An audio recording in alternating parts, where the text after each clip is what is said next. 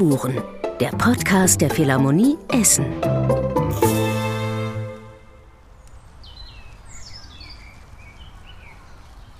Hallo und herzlich willkommen zur dritten Folge schon vom Podcast Tonspuren der Philharmonie Essen.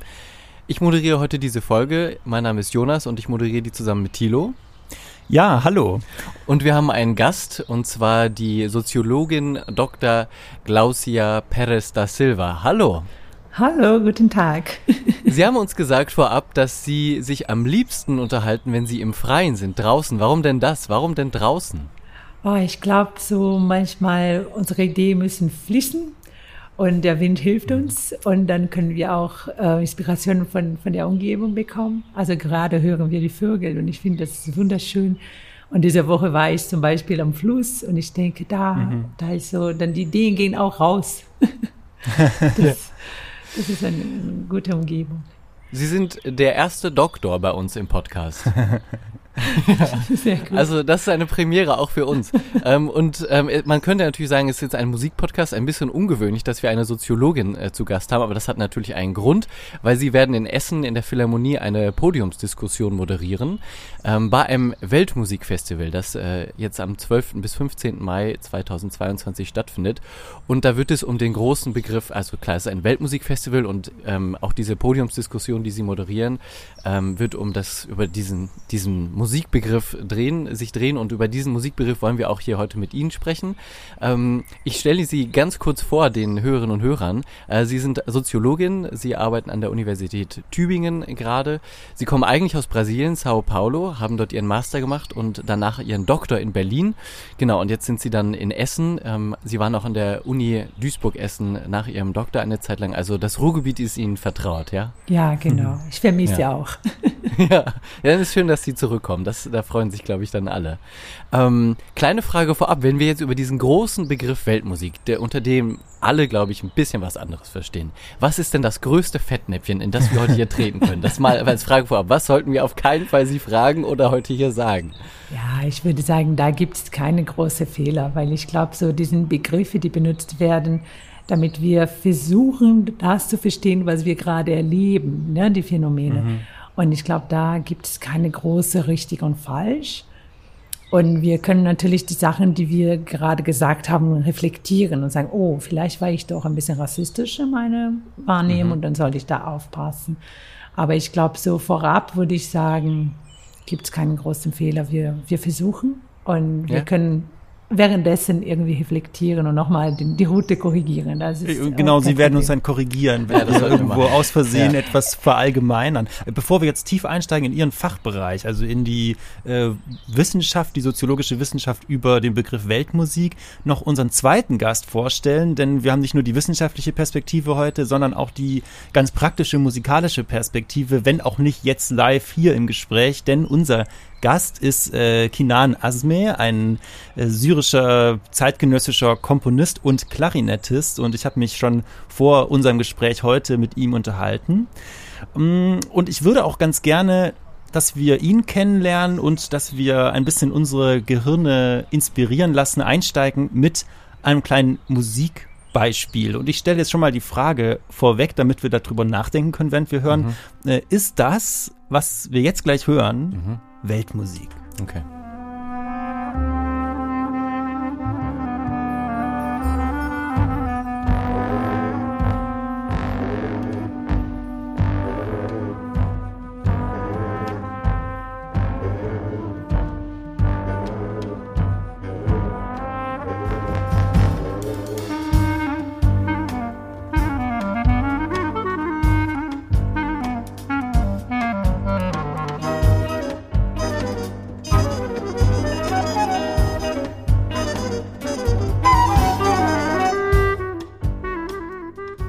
Ja, was, was würdet ihr sagen? Soll ich mal anfangen? Weil ich bin ja jetzt der, nicht der Experte, dann fange ich mal an und dann können mhm. Sie mich korrigieren. Mein Eindruck ist, also ich höre natürlich ähm, ein Instrumentarium, was ich nicht aus, äh, aus meiner westlichen deutschen Kultur originär kenne. Also es ist nicht das, was ich äh, in der Schule als erstes kennengelernt habe. Die Melodie basiert, soweit ich es gehört habe, auf Skalen, die ich würde auch nicht aus, sagen, auf dem Dur-Moll-System ausschließlich basiert, sondern da, da liegen irgendwie Skalen, die ich eher einem, einem östlicheren ähm, Kulturkreis äh, zuordnen würde. Und dann sind aber trotzdem ja auch so Jazz-Einflüsse ganz eindeutig zu hören gewesen. Also es war wirklich eine Mischung aus ganz verschiedenen ähm, Musikgenre oder Stilen, wenn man so möchte. Ähm, vielleicht auch verschiedenen Kulturkreisen. Und in dieser Mischung würde ich dann vermutlich schon sagen, also ist das, was ich meine, unter Weltmusik zu verstehen, weil da mhm. Verschiedenes zusammenkommt. Das äh, könnte doch sein. Aber ich lasse mich jetzt sehr gern korrigieren, weil es das nicht richtig ist. Also nee, also ich bin auch nicht in der Lage, jemanden zu korrigieren, Mensch. ähm, was ich sagen könnte, wäre so, je nachdem, wo man ist und wer man ist oder welche Weltsicht man hat, wird man natürlich bestimmte Klänge so klassifizieren oder so. Ähm, in dem Fall, wenn der Musiker selbst oder der Komponist selbst oder der Klangerzeuger selbst sagt, äh, was ich gerade mache, ist doch Weltmusik, weil genau mhm. das mhm. mischen sich. Äh, wer bin ich zu sagen, nee, das ist nicht. Aber ich, ich versuche das nicht aufzuzwingen und, und so normativ vorzugehen und sagen, okay, Weltmusik ist das, Abweichungen werde ich ablehnen. Weil in dem Fall kann wohl sein, dass wenn das nicht mit Jazz gemischt wäre und vielleicht mehr so ähm, eine Identifikation mit einer bestimmten Musiktradition klarer wäre, würde für die Musiker oder für die Vertreter dieser Tradition auf keinen Fall Weltmusik heißen. Mhm. Die Weltmusik wird genau der Blick der anderen sein, der darauf schaut. Und ich glaube so, deswegen ist es sehr schwierig, diese Definition zu geben, weil ähm, es natürlich so, alle Musik, sagen wir mal so, die aus der Türkei kommt und von außerhalb gelesen wird, werden wir alles irgendwie unter den Begriff packen und sagen, oh, das ist Weltmusik und ich lösche alle Unterschiede. Aber wenn man mehr kennt und man ist drin, würde ich sagen, dann man sieht da eine Vielfalt von Sachen von Klänge, von Farben. Und dann kann man natürlich viele andere Namen benutzen und den Begriff Weltmusik ablehnen und sagen, nee, das, ja. ist, das, das ist das nicht. Und ich glaube, diese Spannung von diesem Blick von außen und Blick von innen ähm, mhm. wird durch den Begriff nicht gelöst. Also ich finde das jetzt schon eine ziemlich spannende so Zwischenerkenntnis sozusagen, dass eigentlich dieser Begriff Weltmusik ganz oft wahrscheinlich von außen draufgelegt wird und dass es schon problematisch ist natürlich, wenn ich gar nicht die Person, die da spielt, gefragt habe, ob sie denn so gelabelt werden möchte. Genau, die andere Erkenntnis ist aber, ist, dieser Begriff ist so ein Gefäß, so wie Sie es gerade beschrieben haben. Es ist so ein Gefäß, wo einfach erstmal alles reingeworfen wird, was man nicht differenzierter klassifizieren kann oder einordnen kann. Also habe ich richtig, richtig verstanden, oder? Weil ja. es irgendwie fremd wahrgenommen wird, haben Sie auch mhm. gesagt ne? weil genau. es für mich nicht so nah dran genau. ist. Mhm. Genau, ja. weil ich glaube, ja. manchmal ist die Diversität zu hoch für einen und sie müssen irgendwie, ähm, ich glaube so, es gibt die pragmatische Gründe, warum man wenige Kategorien will. Das ist, man, man will einen Laden organisieren und ich kann nicht so für jede dritte ähm, Longplay eine neue Kategorie mhm. setzen, weil sonst funktioniert das Ganze nicht. Dann kann man natürlich so eher grobe, größere Kategorien schaffen und man organisiert. Ja. Das ist so eine pragmatische Lösung. Aber eine andere wäre, wenn man versucht, daraus doch eine Gattung, ein Genre zu machen. Und das, das hat natürlich andere Implikationen. Also für mhm. den Musikmacher, für den, äh, ja, genau, für den ganzen Markt, für die Organisation der Strukturen, will ich mich damit identifizieren oder nicht. Ne? Also, und da gibt es andere Ebenen. Ja, ich, also wir werden auf jeden Fall, glaube ich, äh, heute noch ein bisschen versuchen, diese verschiedenen Ebenen besser zu fassen. Ich würde gerne äh, davor äh, aber noch mal eine Perspektive auf Kinan Azmi selber werfen, denn er, ich habe ihn gerade vorgestellt als syrischer Komponist und Klarinettist. Und ich unterstelle jetzt einfach mal, dass wir, wenn man sowas hört, vielleicht so bestimmte Klischees im Kopf haben, die jetzt ein teilweise zumindest sogar erfüllt wurden, weil wir da so fremdländische, arabische, ich mache das jetzt absichtlich nicht differenziert, Klänge in der Musik hatten, wo wir denken, ah ja, das ist bestimmt der Einfluss.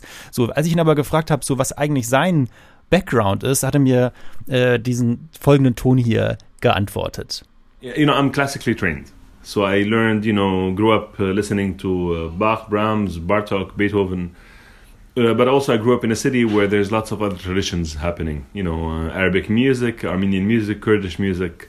You know, in Damascus, where, where I grew up. But I grew up. Uh, be really my musical upbringing was beyond the geographic limitations you, when I was learning, you know, Mozart growing up, I didn't think of Mozart as oh, that's this, you know, Western composer. You know, he was equally mine because I spent time learning the language. Uh, really, you know, and uh, and I still continue to think of music as a continuum. I don't think there's a real line that separates uh, Western music from Oriental music. Actually, I you know I choose not to use that word at all because it just put things into categories that are imposed on us by people. Ja, ich versuche mal so zusammenzufassen für alle, die das nicht ganz so schnell verstanden haben. Also er sagt als allererstes, ich bin klassisch ausgebildet. Er ist aufgewachsen mit äh, Bach, Brahms, Bartok, also mit ja typischen in Anführungsstrichen klassischen äh, Komponisten. Und äh, auch wenn er in Damaskus aufgewachsen ist, also in Syrien, ist für ihn eben deshalb die Musik von Mozart genauso vertraut wie vielleicht die, äh, ich weiß nicht mehr ganz genau, was er gesagt hat, äh, die traditionellen Einflüsse der Region, die er eben auch kennengelernt hat, genau in seiner, seiner Heimat. Und er wehrt sich da so ein bisschen gegen diesen Versuch, äh, ja, Schubladen zu finden oder so Kategorien zu ein, einzufordern. Und ich denke vor allem deshalb, weil er sich dagegen wehrt, nur weil ich daherkomme. Also dass man sozusagen musikalische Prägung und äh, Nationalität oder Aufwachsen einfach so gleichsetzt. Ähm, genau. Kennen Sie das auch? Ja, also ich kann total nachvollziehen, was er gesagt hat weil das passiert auch in anderen Ebenen, würde ich sagen, mit, mit der Wissenschaft ist genauso und mit Musik auch. Das heißt, wir bekommen diesen Einflüsse und wir aneignen diesen Einflüssen und wir machen was daraus, das eigenes ist. Und mhm. genau wie das heißen wird, es ist zweitrangig. Ne? Aber was er meint, finde ich auch total interessant, weil in Europa oder vielleicht in westlichen Ländern oder mehr noch, zum Beispiel in Deutschland, wo diese Kultur herkommt. Ne? Brahms, Schubert, sie waren alle Deutsche. Und ähm, gibt es hier eine Wertung von, oh, das ist äh, Ernstmusik, Unterhaltungsmusik. Es gibt mhm. so eine Tradition, die wir konservieren möchten. Und das ist unsere überhebene Tradition oder also. Es gibt so einen Diskurs, die woanders nicht gibt. Das heißt, mhm. wir spielen tatsächlich nebeneinander und ich kann genau ihn verstehen. Das heißt, wir hören Mozart und so und gleich was anderes und gleich was anderes. Also diese Trennung ist nicht ganz klar. Dass da, also dass man nicht nur verschiedene Musikarten auseinanderhält, sondern dass da eben eine Hierarchie dahinter steckt auch. Diese, ja. diese Vorstellung, es gibt da die hohe Musik und die niedere Musik, eben mal absichtlich so, so klar auch jetzt getrennt. Mhm. War das zum Beispiel in Brasilien, wo Sie aufgewachsen sind, in Ihrem Umfeld, war das anders? Also wurde da anders gemischt zum Beispiel, selbstverständlicher? Ich würde sagen, das ist sehr ähnlich mit dem, was er gesagt hat. Das heißt so, das ist alles auf der ähnlichen Ebene würde ich sagen. Mhm. Natürlich gibt es da auch Hierarchien. Wir haben auch Eliten, wir haben auch populäre mhm. Klassen, die auch anderes hören und so. Aber ähm, es ist nicht die gleiche Wertung, die wir darauf legen. Also das heißt, er ist ein klassischer Musiker oder andere klassischer Musiker. Das bedeutet, die sind ausgebildet. Ähm, die haben Zeit genommen, um dieses Instrument zu lernen, sich damit zu beschäftigen, na, mit den ähm, Themen, die dadurch ähm, eine Rolle spielen. Aber mhm sie setzen sich nicht über die anderen. Und ich glaube, ja. das ist so der Punkt. Und wenn man mit diesen Kategorien kommt, das ist also meistens ähm, die Kategorien haben selbst diese Wertung in sich. Das heißt, ich werde diese Kategorie benutzen, weil er kann sehr wohl, warum nicht, als klassischer Musiker äh, wahrgenommen werden oder als Jazzmusiker oder als Weltmusik. Und wer sagt, hat natürlich eine Wertung da. Das heißt, wenn, wenn er ein klassischer Musiker sein will, oder er identifiziert sich so, und das ist für ihn, würde ich sagen, oder für anderen auch, egal was die anderen sagen. Ne? Also, sie positionieren mhm. sich so. Aber die anderen, die sagen, nee, also sie sind eher Weltmusik. Und das kann mit einem, wie hier in den Süden, ne, Schmeckle kommen. Ja, das ist nicht so gut wie die anderen, ne, weil sie mhm. irgendwie dieser Reinheit der musikalischen Tradition nicht in sich tragen. Ja, genau. Die ja. einen machen ja. Kunst, die anderen Weltmusik. Ja. Das wäre dann aber, sozusagen die Trennung. Aber da habe ich eine Nachfrage, weil wir haben ja auch hier in, in unserem Kulturkreis alleine die Diskussion zwischen der sogenannten ernsten und der Unterhaltungsmusik, unabhängig von Einflüssen aus anderen Kulturkreisen. Auch da gibt es ja eine ganz klare Hierarchie.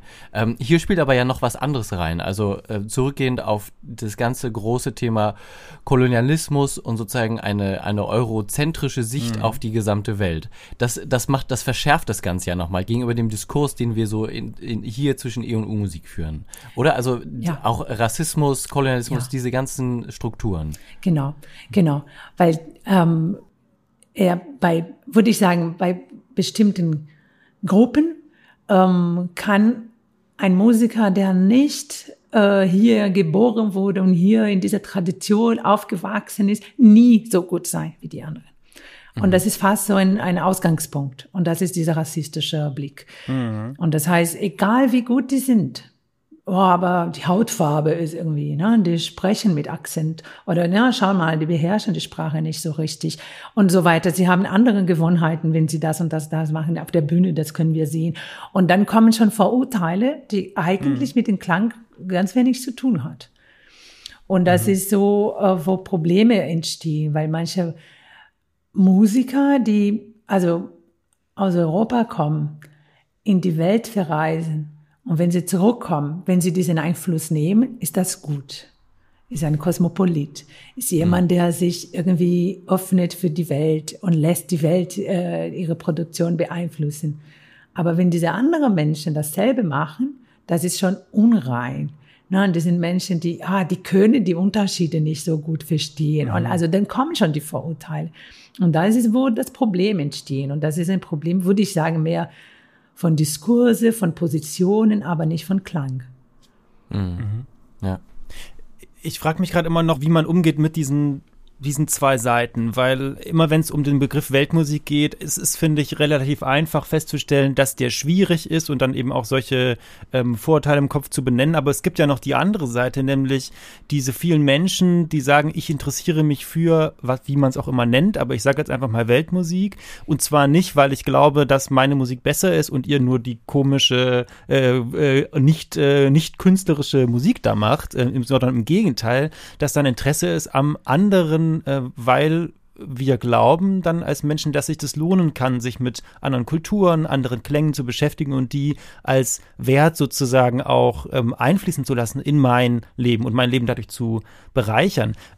Also eine echte Neugierde. Genau, so eine Neugierde. Also was ist sozusagen ein, ein Alarmsignal zu sagen, okay, jetzt schwankt das, jetzt ist es nicht mehr Neugierde, sondern jetzt ähm, fängt es an, äh, mit mhm. Vorurteilen belastet zu sein. Ja, ich glaube, würde ich sagen, das ist eine, eine Übung, die wir machen müssen mit dieser ständigen Reflexion. Bin ich gerade doch ein bisschen rassistischer äh, oder will ich nicht oder ne, achte ich darauf, wie ich mich da verhalte. Aber also Sie haben recht, weil in dieser Hinsicht gibt es natürlich diese mit Neugier. Und natürlich ist gut, weil ich glaube, wie könnte man dann Kontakt zu anderen Kulturen oder Musikkulturen oder Klangformen kommen? Also irgendwelcher Weg muss es muss geben. Und ich finde das auch irgendwie legitim. Äh, warum nicht? Mhm. Und, und ich muss diesen Kontakt herstellen. Und dann gibt es natürlich andere Begriffe, aber die sind auch problematisch. Wenn man sagt, ah, das ist Volkmusik. Gut, Volkmusik ist auch geprägt in bestimmten ja. Bereichen und man kann das auch nicht so übersetzen für die ganze Welt. Und das, man, man braucht dann dieser, dieser Zugang. Das ist äh, spannend, weil auch mit Kinan Asmir haben wir darüber gesprochen, dass er meinte, er versteht natürlich, wenn jemand nicht Teil einer Kultur ist, dann kann man auch nicht differenzieren. Jedenfalls nicht vollkommen. Und er hat dann aber ähm, eine Geschichte erzählt, die ich eben auch gleich ganz gerne einspielen würde im Original, ja. äh, als ein Beispiel, wo man aber vielleicht doch ein bisschen mehr differenzieren kann. Äh, und da geht es dann schon ein bisschen um das Thema Ökonomie. Ich spiele mal wieder ab und dann. Was er sagt, ähm, können wir mal. Genau, und dann können wir nochmal übersetzen. And I'm always labeled as, you know, the guy coming from the east. And sometimes they, they go to like to an additional you know step of you know putting like a, my you know my my image let's say for the poster. And behind me there's like desert and palm trees and and couple camels passing by. You know it's it's an orientalist uh, perspective which can be quite offensive too. I am somebody who realizes that uh, there is an evolution that needs to happen of how we label music that we know less about. And I think the only way forward is to ask these people, how would you like your music to be portrayed? Ja, also er sagt, äh, dass es ein Problem ist, wenn er auf einem Plakat zum Beispiel dargestellt wird als der arabische Klischeemusiker mit Kamelen im Hintergrund und der und Palmen und Wüstensand, also wirklich die absoluten Exotismus-Klischees, die dann aufgefahren werden, um den Orient in Anführungsstrichen darzustellen. Und er findet das natürlich verständlicherweise beleidigend und Claudia Perez da Silva hat auch gerade genickt, als das vorkam, wo ich den Eindruck hatte, ja, vielleicht kennen Sie das auch aus Ihrer Arbeit. Und er sagt, also Kinan Asmer sagt, äh, der einzige Weg, äh, wenn man mit Dingen umgeht, die man nicht kennt, äh, ist für ihn, dass man die Menschen fragt, die sich auskennen, also den persönlichen Kontakt sucht. Ja, und ich würde sagen, das ist da immer ein Problem, weil eine Sichtweise wird aufgezwungen. Also er, er hat da in dem Moment keine Chance, das Plakat zu ändern. Ne? Also er, er ist nicht ja. der Künstler, der das Plakat macht. Und dann die Journalistin nochmal wenn Sie zum Beispiel was darüber schreiben, Sie haben nochmal die Chance zu ändern und sagen, nee, das machen wir nicht mit. Also wir betonen anderen Aspekten und wir lassen diese Kamelle, Pyramiden und Wüste einfach beiseite. Mhm. Und da ist, wo ich sage, das hat nichts mit dem Klang zu tun, sondern mehr, wie man darüber redet. Und das ist dann der Punkt, wo man dann wiederholt diese, weil ich glaube so genau, also diese Neugier ist natürlich super positiv. Das ist ganz toll. Also, ne, wir können da, und ich kann auch verstehen, zum Beispiel, wenn ich aus Brasilien komme und in Brasilien habe ich, also ich höre immer noch sehr viele brasilianische Musik, die verschiedensten, die ich, aber die ich mag. Mhm. Ich kann die hier nicht finden. Es ist schon mhm. klar. Und mhm. wo finde ich sie? Unter Weltmusik mhm. oder New Age, gibt es auch New Age. Ja. Also gibt es diese Namen und dann weiß ich schon, okay, die sind andere Menschen, die gerade dabei sind, diese Lieder zu klassifizieren und ich muss dann diese Kategorien annehmen. Das ist okay, wenn in einer Art symmetrische Beziehung wäre. Oh, okay, wenn ich hier mhm. bin, heiße ich so, wenn ich da bin, heiße ich anders. Das Problem ist, wenn das eine Machtbeziehung wird, dass in dem Fall der Musiker sich nicht loslassen kann. Das heißt, wo er geht, muss der Kamel auch gehen. Und das mhm. ist das mhm. Problem. Weil War bei Ihnen eigentlich diese persönliche Erfahrung der Grund, warum Sie sich auch dann mit dem Thema soziologisch beschäftigt haben, dass Sie gemerkt haben, ich komme da aus einem musikalischen Umfeld, wo ich selbstverständlich eben verschiedene brasilianische Musik höre und wenn ich die jetzt hören will, dann muss ich immer unter diesem Label Weltmusik suchen und das vielleicht auch hinterfragt haben, ob Sie sich damit wohlfühlen mit diesem Label. Nee, eigentlich meine Motivation kam vorher, kam als ich noch in Brasilien war, weil ich habe da eine wir nennen so eine kulturelle Bewegung, eine kulturelle äh, Manifestation, die hieß Mangebit. Und die waren ähm, Jungs aus dem Nordosten und das war für uns als Jugendlichen super cool, na, in den hm. 90er, super gut. Und interessant war, sie haben äh, versucht in Brasilien viel zu machen, aber sie waren immer ein, eine Nische-Erscheinung. Äh, aber der Manager hat geschafft, dass diese Band zweimal Tours in Europa macht. Hm. Und für mich war die Frage, wer hört ein Lied, das wir in Brasilien selbst nicht hören? Weil das war so für uns eine Randerscheinung und sie wollten das unbedingt, dass Brasilien weit gehört wird und das hat immer gehackt. So, weil ja. bis dahin ähm, gab es eine Art von Export von Musik, der immer so ein Muster verlief. Okay, wenn die Künstler in Brasilien sehr berühmt sind, dann ähm, haben sie dieser Markt gesättigt, dann müssen sie exportiert werden, damit wir dann den weiter, also den Markt ja. erweitern. Und dann in den 90er war wiederum anders, weil die waren überhaupt nicht berühmt. Also sie haben nicht einen Markt schon gesättigt und müssen jetzt einen neuen Markt erschließen, sondern das war einfach so, sie brauchen einen Platz. Sie haben einen Platz ja. für sich gefunden und das war nicht auf dem nationalen Markt, das war gleich auf dem internationalen Markt. Und dadurch kam der, immer die Nachrichten, oh, die haben Konzerte da gemacht, voller Haus in diesem Ort und in Frankreich, Deutschland, bla bla bla. Und dann kamen sie zurück, oh, die sind vielleicht gut. Also sie sind vom internationalen Markt dann in den nationalen Markt gekommen und haben dann Erfolg auch in Brasilien gehabt. Genau. Hm, und das okay. war mein Interesse eigentlich. Ich meine, wer ja. sind diese Leute? Wer sind diese Märkte, die sich organisieren und für Musik oder Musiker, die vielleicht in ihren Heimatländern nicht so berühmt sind, aber Warum wollen Sie das hören? Ja, ist natürlich ja. spannend, dass wir ja. jetzt eigentlich beide Seiten von Ökonomie auch angesprochen haben, weil es einerseits eben auch hilfreich sein kann, äh, große Säle zu füllen, um überhaupt mal aufmerksam zu machen für eine Musikrichtung, die niemand auf dem Schirm hat, die eben vielleicht nicht mal im Heimatland äh, bekannt ist. Da würde ich sagen, ist eigentlich ganz toll, dass man eben auch Neugierde erstmal wecken kann. Und auf der anderen Seite natürlich dieses Vereinfachen, äh, weil sich's besser verkauft. Und ich weiß, wenn ich da irgendwie den Typ mit den Kamelen im Hintergrund abdrucke, dass die Leute sich denken, denken, uh, interessant, das ist so ein Exot. Äh, ob der dann so dargestellt werden will, ähm, ist dann die nächste Frage. Also ich würde für mich so festhalten, dass eigentlich auch die, auch die Ökonomie die Verpflichtung eigentlich hat, äh, die Personen, die ausüben, mit zu involvieren in der Kommunikation darüber, weil das ja nicht verkehrt sein muss, auch bestimmte Begrifflichkeiten rauszusuchen, mit denen ich in meinem Alltag als äh, fremde Person sozusagen was anfangen kann, aber es darf eben sich nicht als, äh, als, als Label anfühlen, was mich beleidigt oder wo ich mich dann eben nicht wiederfinden kann. Das, das klingt richtig, aber ich stelle mir das in der praktischen Umsetzung wahnsinnig herausfordernd vor. Also mhm. ähm, dieser Markt ist ja sowieso schon wild und da geht äh, viel sozusagen sein, seinen Weg und durcheinander. Und wenn dann sozusagen dieser Kanal, äh, den ich total gut verstehe und auch also für total richtig halte natürlich, aber wenn ich mir überlege, wie soll das denn praktisch umgesetzt werden in dieser Industrie, die sozusagen sowieso mit so vielen Herausforderungen finanziell, ökonomisch herausgefordert ist, sozusagen diesen Weg noch zu finden. Also gibt es da in der Wissenschaft Lösungen, Vorschläge, wo man sagt, oder wo das also einfach nur eingefordert, ist es einfach mhm. nur diese Forderung danach oder gibt es da Ansatzpunkte? Also ich würde sagen, so eine klar, ein klares Modell, das wir jetzt also verbreiten könnten, habe ich natürlich nicht. Haben wir nicht, schade. Nee, das wäre wunderbar. ja, das wäre toll. Aber was ich denke, ist immer so, wir haben, wir stellen uns immer vor einer Wahl, wenn wir was machen. Und ich glaube so, wenn wir diese Binarität, Westen, äh, Osten oder Süd, Norden oder so, wenn wir da so überwinden, finde ich das schon eine wunderbare Gewinn. Und das, das ist, glaube ich, schon, also das ist, das wäre mein, mein Vorschlag. Also präsentiert das unter anderen Verknüpfungspunkte. Keine Ahnung, wir werden hier Blasinstrumente.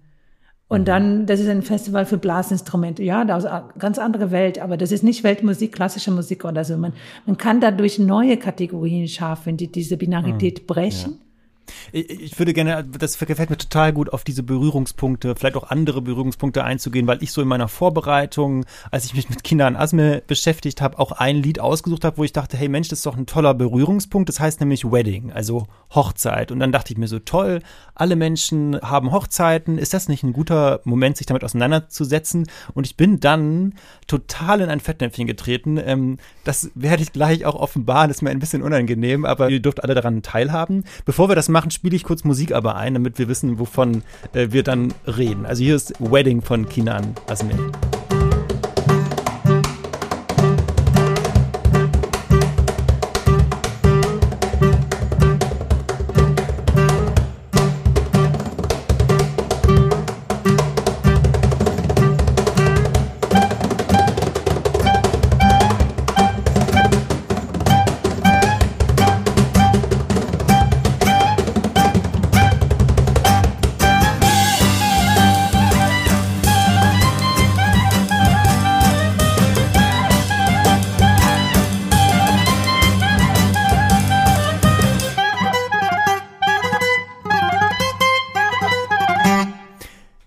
Ja, äh, soweit der Ausschnitt, das ist das Ende von diesem Lied. Und äh, als ich ihm das dann auch, also wir haben das zusammen angehört in unserem Interview und dann habe ich ihn gefragt, ähm, was hat er denn jetzt für Bilder im Kopf? Äh, weil ich, als ich das äh, gehört habe, natürlich irgendwie sofort meine Klischeebilder im Kopf äh, hatte. Weiß ich nicht, was ihr für Klischeebilder im Kopf habt. Ich habe natürlich mir dann gedacht, er wird uns mir bestimmt jetzt irgendwie das letzte Erlebnis seiner syrischen Hochzeit hm. ähm, äh, vorrechnen. Und dann habe ich nochmal nachgefragt und jetzt kommt der fetzen, Fettnapf-Moment, genau. Ja, Den spiele ich jetzt ab und dann dann können wir darüber reden, was da schiefgelaufen ist.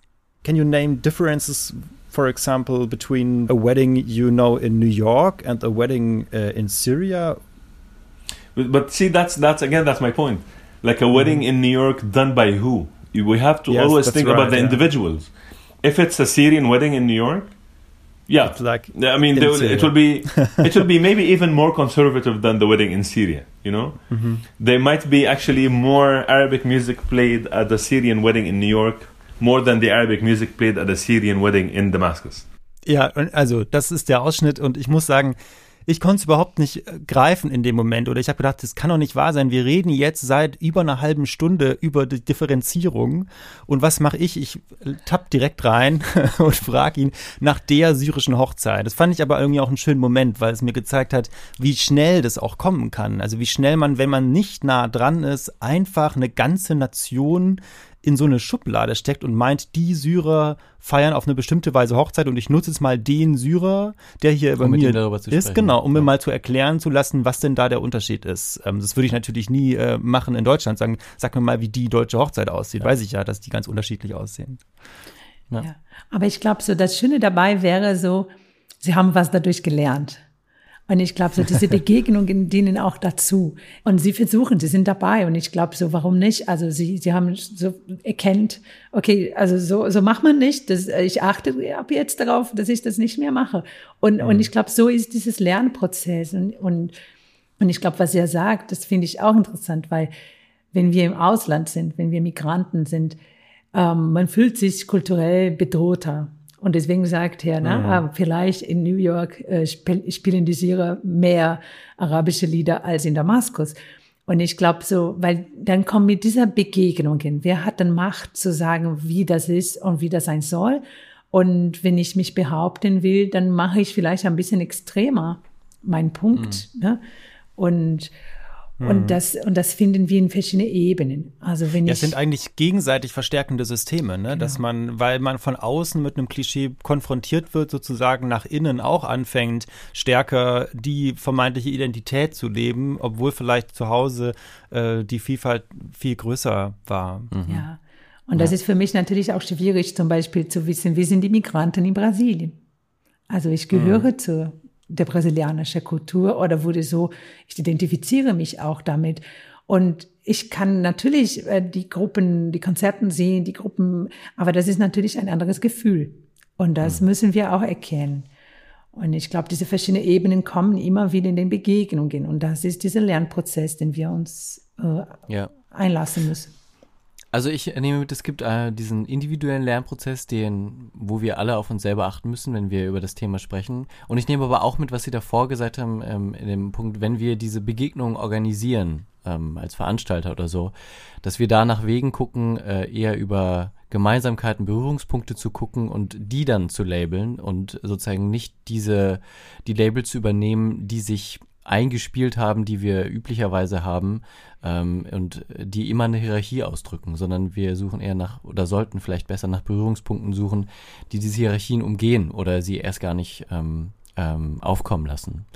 Super Stichpunkt, die Berührungspunkte, weil wir müssen langsam zum Ende kommen und das Yes. finde ich ist jetzt ein schöner Augenblick, um zu sagen, wo man diese Berührungspunkte vielleicht auch wagen kann, nämlich beim äh, Weltmusikfestival. Wir äh, kritisieren diesen Begriff und äh, finden ihn trotzdem gut geeignet, weil wir sagen, wir müssen Kategorien nicht vermeiden, Man muss die Ambivalenz zulassen. über genau die Ambivalenz zulassen, die Schwierigkeit uns bewusst machen und uns selbst korrigieren, wo wir äh, ins Fettnäpfchen treten. Also Weltmusikfestival Sounds of East to West heißt vom 12. bis 15. Mai und da gibt's auch eine Podiumsdiskussion. Äh, vielleicht äh, wollen Sie was dazu sagen, äh, Frau Perez da Silva, was da passiert. Kinan Asmer ist auf jeden Fall auch mit auf dem Podium und es soll um diesen Begriff gehen, richtig? Ja, genau. Ich glaube, so, ich war sogar ähm, überrascht, dass der Titel von der Podiumdiskussion ist genau der Titel von meinem Text. Ne? Das ist ein politischer, strittener Begriff, äh, weil Weltmusik ist genau alles anders als ähm, ein ruhiges Feld.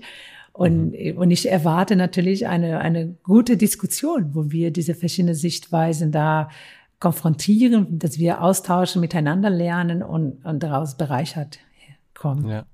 Also ähm, Sie werden das moderieren. Ähm, Kina Asme wird dabei sein, ähm, auch eine Sängerin, die auch schon mit der er viel zusammenarbeitet.